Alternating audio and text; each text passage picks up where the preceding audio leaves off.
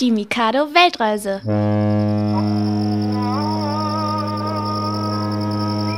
Heute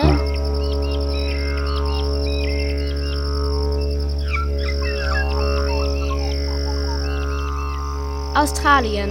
Was du hier hörst, ist der Klang eines typisch australischen Instrumentes, des Didgeridoos. Ein Didgeridoo ist im Prinzip nichts anderes als der ausgehöhlte Stamm eines Eukalyptusbaumes, also ein Holzrohr. Musiker blasen hinein und bewegen dabei ihre Lippen so, dass die unterschiedlichen Töne entstehen. Ich habe das mal ausprobiert, ist gar nicht so einfach. Erfunden wurde das Didgeridoo von den Ureinwohnern Australiens, den Aborigines. Das gibt es da. Noch heute leben etwa 100.000 Aborigines im Nordteil des Landes. Oder besser gesagt, sie leben dort wieder. Denn als die Europäer vor ungefähr 400 Jahren Australien entdeckten, verdrängten sie alle Ureinwohner und erlaubten ihnen nur, in bestimmten Gebieten zu leben, in sogenannten Reservaten.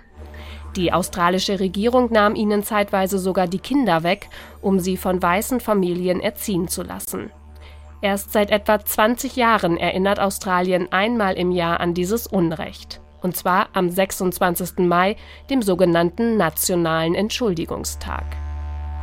Übrigens, auch dieses Gerät wird mit den Ureinwohnern Australiens in Verbindung gebracht. Der Bumerang gilt als die Jagdwaffe der Aborigines. Sie benutzten sie vor allem, um damit Vögel zu treffen. Das macht man da. Jedes Jahr kommen viele hunderttausend Touristen nach Australien und schauen sich zum Beispiel den Ayers Rock an. Das ist ein mächtiger, langgestreckter roter Fels mitten in der Wüste. Von den Ureinwohnern wird er Uluru genannt und als heilige Stätte verehrt. Eine weitere Sehenswürdigkeit liegt vor der Nordküste Australiens unter Wasser. Es ist das größte Korallenriff der Welt, das sogenannte Great Barrier Reef.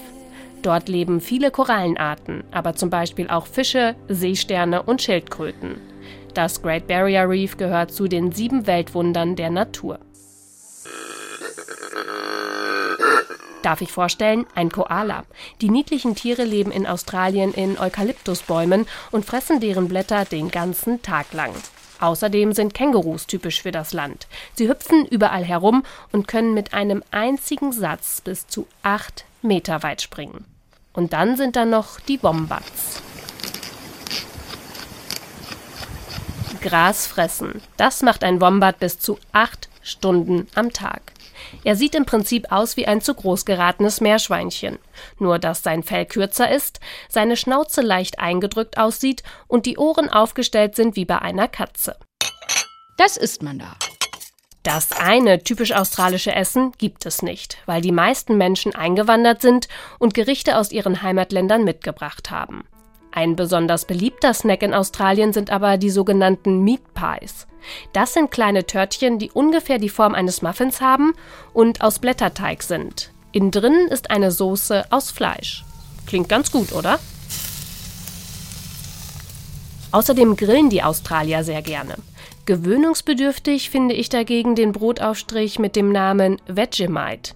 Der schmeckt so, als hätte man ganz viel Brühe in viel zu wenig Wasser aufgelöst. Extrem salzig also. Viele Australier finden das lecker. Und gut zu wissen ist, die Macadamia-Nuss kommt auch aus Australien.